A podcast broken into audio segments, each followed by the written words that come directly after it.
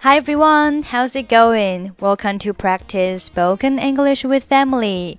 欢迎收听和 Emily 一起练口语，我是 Emily。Okay, let's listen to a dialogue first. Mary, you look very sad today. What is the matter? I heard that Tom was spreading some rumors about me. Really? What did he say? He said I was as proud as a peacock. That's ridiculous. You shouldn't lie down under such accusations. Okay, let's take a look at the dialogue. You look very sad today. 这里 sad 末尾的不用发音，因为 sad 末尾的以及 today 开头的 t 是一组对应的辅音，所以这里 sad 末尾的就可以不用发音。You look very sad today. You look very sad today. 这里需要注意的是。不发音不等于直接吞音，而是要摆出舌位并空出相应的时间。Sad today, sad today. You look very sad today. Proud as a 可以连读成 proud as, proud as, proud as, as proud as a peacock as proud as a peacock. Spread rumors 表示散布谣言。Let her spread rumors if she wants. No one's going to believe her anyway. 让她去造谣得了，反正没有人相信她。Let her spread rumors if she wants. No one's going to believe her anyway.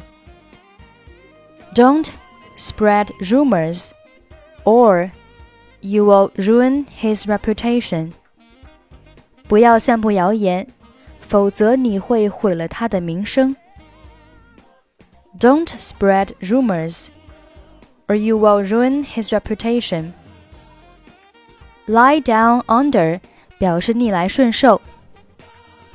I will not lie down under such treatment. 我不会甘受这样的待遇。I will not lie down under such treatment. As proud as a peacock，表示十分骄傲、自高自大。The boy was as proud as a peacock after winning his first swimming certificate. 男孩自从获得了他的第一个游泳证书后，就非常骄傲。The boy was as proud as a peacock after winning his first swimming certificate. Okay, now let's listen to a slow version of this conversation. 我们来听一下这篇对话的慢速版本。记得要和 Emily 做跟读训练。Mary, you look very sad today. What is the matter? I heard that Tom was spreading some rumors about me.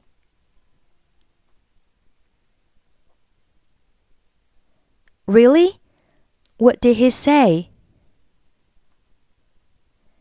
He said I was as proud as a peacock. That's ridiculous. You shouldn't lie down under such accusations.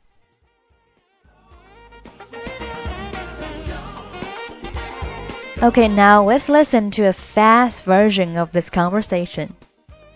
Mary, you look very sad today. What is the matter?